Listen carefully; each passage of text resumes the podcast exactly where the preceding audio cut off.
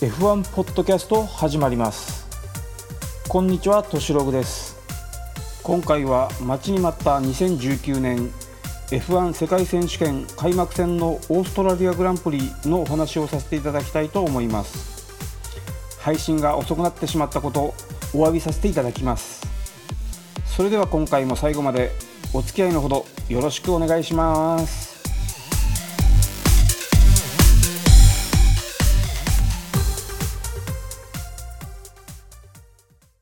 こちらのポッドキャストでは私としログが私の個人的な意見を交えながら F1 グランプリのニュースの紹介やお話をさせていただく番組です。ご了承の上よろしければお耳を貸していただければ幸いです。どうぞ最後までよろしくお願いします。それでは早速本編のお話へ。まずは残念なニュースからお伝えしなければなりませんね。不法です。開幕戦前日の木曜日レース週末の統括責任者を務める FIA のレースディレクターのチャーリー・ホワイティング氏が亡くなりました。前日の水曜には週末のレースに向けて恒例のコース下見のウォーキングをいつもと変わりなく行う姿を見せるなどしていただけにその突然の訃報に F1 関係者は驚きと悲しみを持って迎えることとなっています。1997年に現在の職に就任後レース現場の最高責任者を現在までの長きにわたって務めていたホワイティング氏だけにその喪失感は大きく F1 界及び所属の FIA はその代役探しには頭を悩ませることは間違いないでしょう。日曜日の決勝レースのスタート直前にはドライバー及びチーム代表などがスターティンググリッドに集合。サンキューチャーリーのサインボードを掲げて黙祷。彼の死を悼んでいます。ご冥福をお祈りしたいと思います。さてそれではここからはレースのお話へ。フリー走行ではプレシーズンテストで絶好調を示していたフェラーリ陣営が思わぬ不振へ。一転マシンバランスに悩んでいたメルセデス陣営が速さを示して予選へ突入するという思わぬ展開で開幕していきます。まずは予選 Q1 での波乱はレッドブルのピエール・ガスリーが17番手でノックアウトに。レッドブル陣営はタイムアタック1回目のタイムで次に備える作戦に出ましたが今季も上位チームと中団勢の区分は相も変わらずなもののこの差は確実に詰まっているようですね。他チームの2回目のアタックでの路面状況の改善も予想以上に激しかったこともあり各社が軒並みタイムアップを果たしピットで生還の構えをしたピエール・ガスリーはなすすべもなくノックアウトに追い込まれることとなってしまいます。開幕前のプレシーズンテストで2度のクラッシュを期するなどしてテストプログラムの進捗を乱すなどしたことによりレッドブル首脳陣から次にやったらというプレッシャーをかけられての週末だったことやこの一般道路を使うアルバートパークサーキットの特性上エスケープゾーンが狭くないに等しいここではコースアウトイコール即アウトの可能性が大きいだけに今一つ乗れていなかったガスリー君ということなのかもしれませんね。確かに1回のアタックでタイムを出せなかったガスリーにも非はあるものの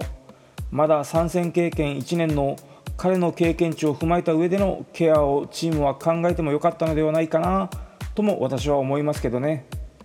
今回の Q1 通過タイムの予想設定はチーム側が行いチームの指示に従ってピットにとどまったガスリー君なわけなんですからその日はチーム側の方が大きいのではないでしょうか。ちなみにマックス・フェルスタッペンはガスリーのマイナスコンマ141秒差の10番手での Q2 進出でありやはり比べてそこまで劣っているタイムってわけではないんですよね。ここはやはり運がなかったってことなんでしょうかね。とにもかくにもピエール・ガスリーのレッドブルチームでのデビューレースは後方からの追い上げを強いられる展開となりそうです。他にはレーシングポイントのランス・ストロールとマクラーレンのカルロス・サインズ。そしてやはりというべきかプレシーズンテスト序盤にマシン製作を間に合わせることができなかったウィリアムズのジョージ・ラッセルとロバート・クビサが同じく Q1 ノックアウトとなっています。続く Q2 はメルセデスの2人が火花を散らせる展開。フェラーリ勢とマックス・フェルスタッペンそしてハース勢が続きます。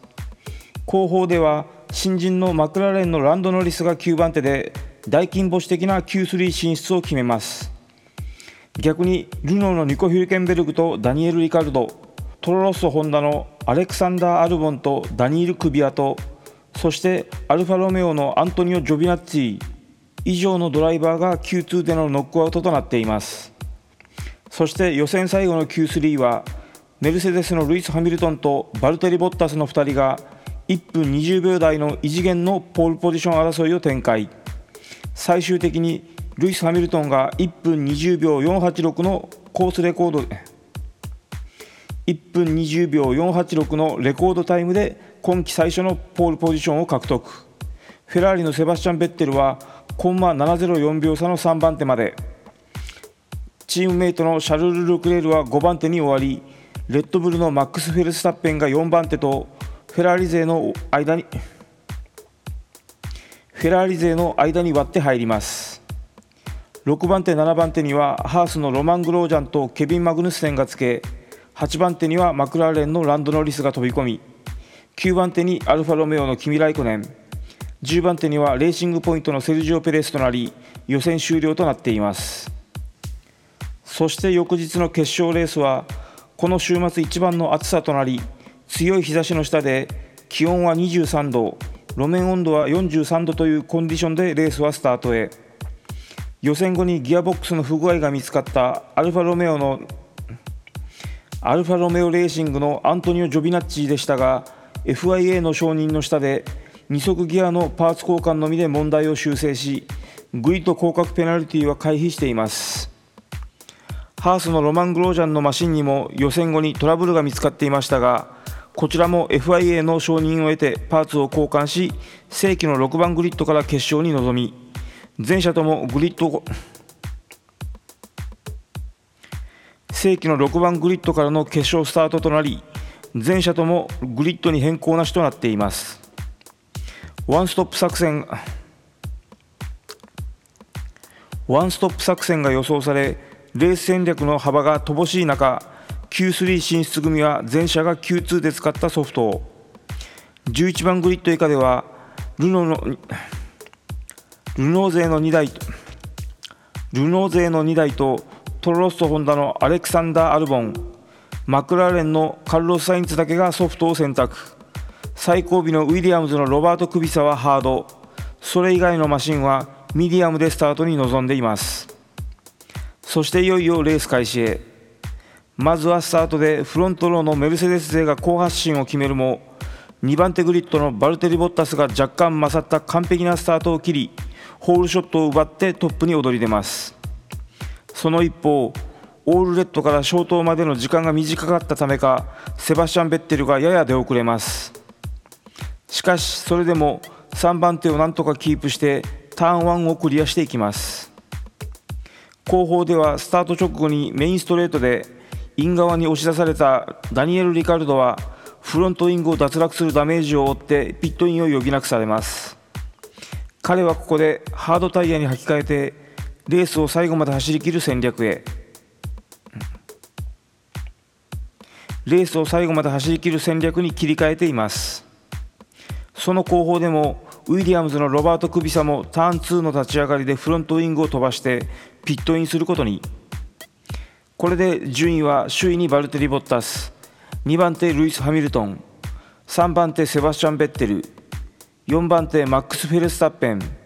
5番手にフェラーリで初のレースとなるシャルル・ルクレールと続き6番手ケビン・マグヌッセンと7番手ロマン・グロージャンのハース勢が入れ替わりその後方はルノーのニコ・ヒルケンベルグアルファロメオのキミ・ライコネン。そしてデビューレースのマクラーレンのランド・ノリスとトロロスとホンダのアレクサンダー・アルボンが続き11番手まで浮上。そして15番手にダニール・クビアと Q1 敗退で後方からのスタートとなったピエール・ガスリーは16番手となっています。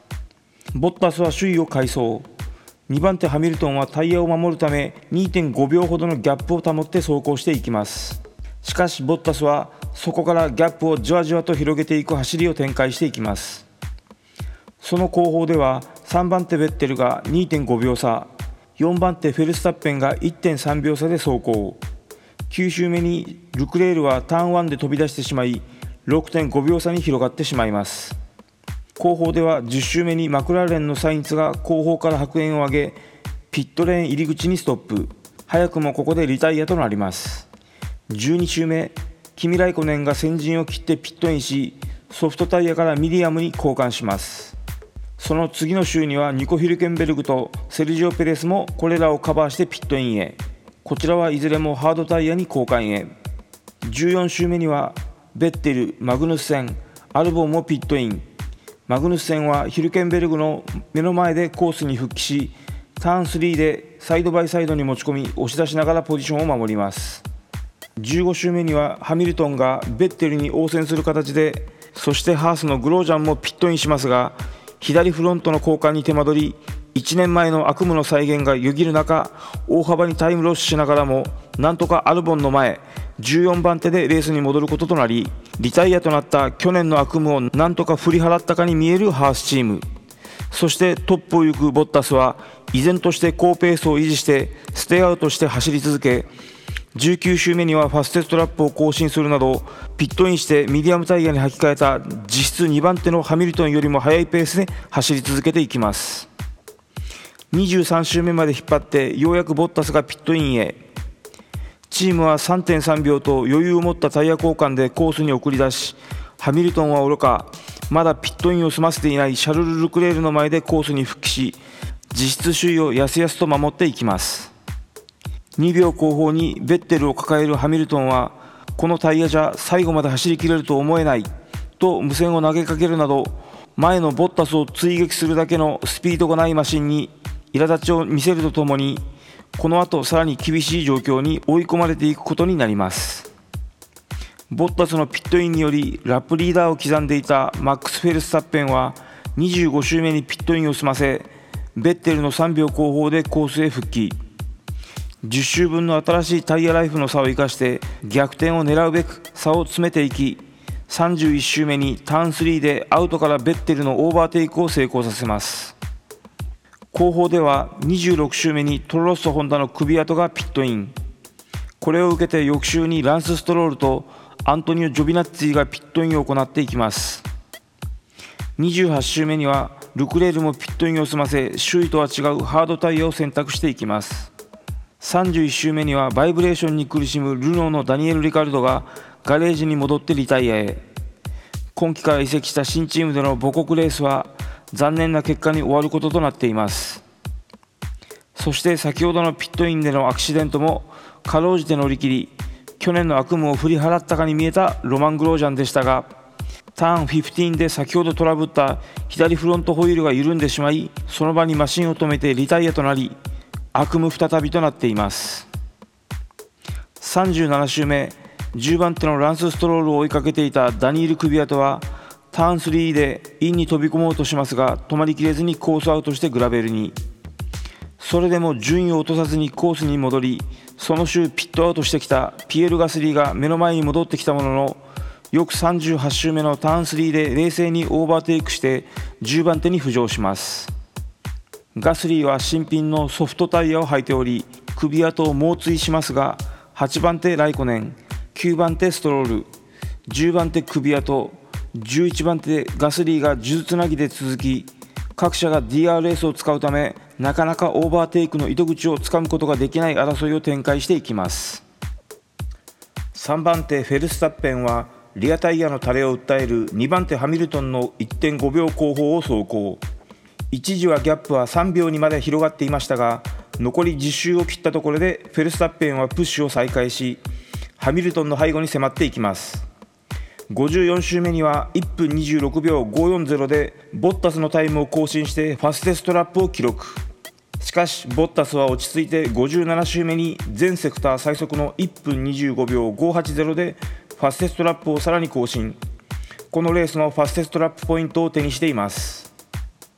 一方でベッテルはじわじわと離されていきギャップは10秒以上に広がってしまい5番手のルクレールが背後に迫っていきます。後方ではライコネンがプッシュを開始して後続を引き離しヒルケンベルグに迫っていきます。しかし結局ボッタスは独走で開幕戦優勝。ハミルトンはフェルスタッペンを1.634秒差で振り切って2位。フェルスタッペンはレッドブルとホンダとのタッグ初戦でフェルスタッペンはホンダとレッドブルのタッグ初戦でホンダとして復帰後初となる3位表彰台をもたらしました。開幕前のプレシーズンテストで最高の仕上がりを見せ下馬評が高かったフェラーリはベッテル4位ルクレール5位と優勝争いはおろか表彰台の獲得もままならず惨敗に終わっています。中団勢の争いは6位マグヌッセン7位ヒュルケンベルグ8位ライコネン9位ストロール。10位クビアドという入賞権レッドブルチームでの初レースとなったガスリーはコンマ335秒届かず11位。トロロッソホンダのアルボンは14位に終わっています。去年は序盤から月に見放されたような勝てないレースが続いたことからシーズン中盤から早々とルイス・ハミルトンのサポートを言い渡されるなど終わってみればシーズン0勝の2勝に終わり屈辱の1年を過ごしたバルテリ・ボッタスでしたが今年は早々と開幕戦での勝利。新たに設けられたファステストラップポイントの1ポイントも含めたフルマークの26ポイントを獲得。最高のシーズンスタートを切ったと言ってよいでしょう。余談になりますがボッタスが57周目の走りで獲得したファステストラップポイントに関しては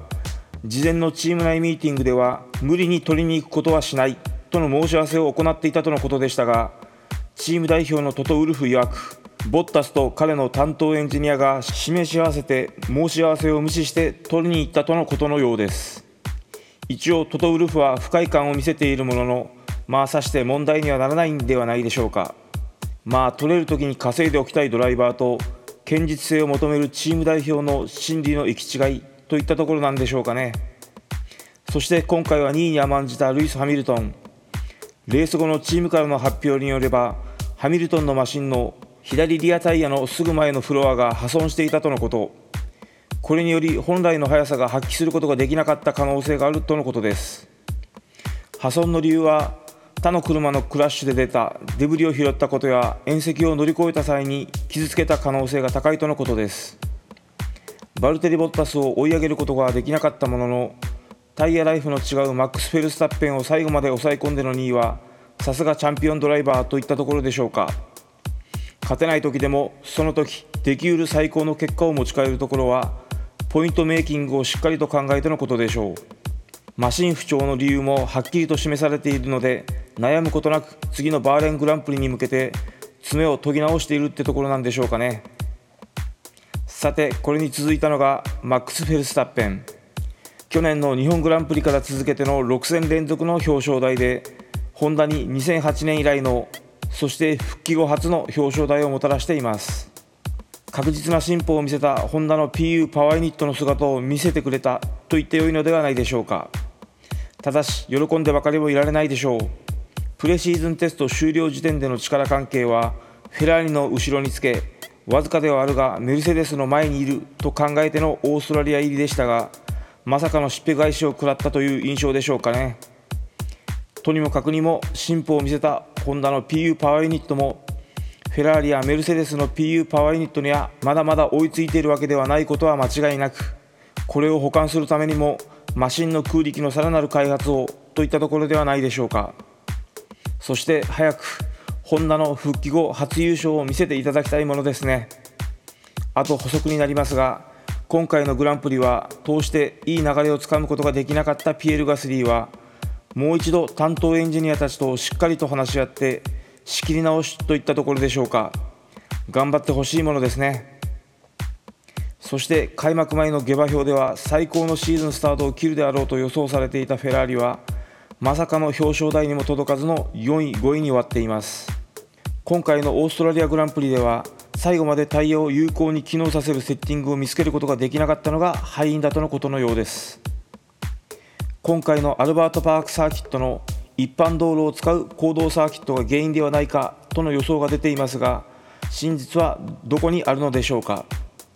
次のバーレングランプリに向けて仕切り直しといったところでしょうかね。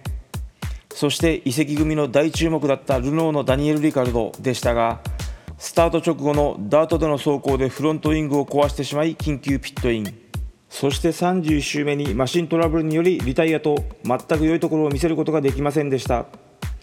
チームメイトのニコ・ヒルケンベルグがきっちりと7位入賞を果たしておりその出来の違いが一層浮き彫りになってしまっています。チーム代表のシリル・アビテプールも落胆の色を隠さずにコメントしておりこれ以上失望させないように頑張らなければならないんではないでしょうかね。そして今季よりトロロス・ホンダより F1 への復帰を果たしたダニール・クビアとはレース中盤にレッドブルのピエール・ガスリーをオーバーテイク。最後まで抑え込む走りを披露して10位1ポイントを獲得して復帰を飾っています。タイガーライフの新しいガスリーを抑えきっての走りは評価されるべきなんでしょうかね。そしてガスリー君の方は今回のレースをしっかりと反省して次戦の奮起に期待したいものです。それでは今回はこの辺で遅ればせではありますが開幕戦オーストラリアグランプリのお話を締めさせていただきたいと思います。次回はバーレングランプリのお話になる予定ですが今しばらくお待ち願いますようよろしくお願いします。それでは今回はこの辺で失礼します。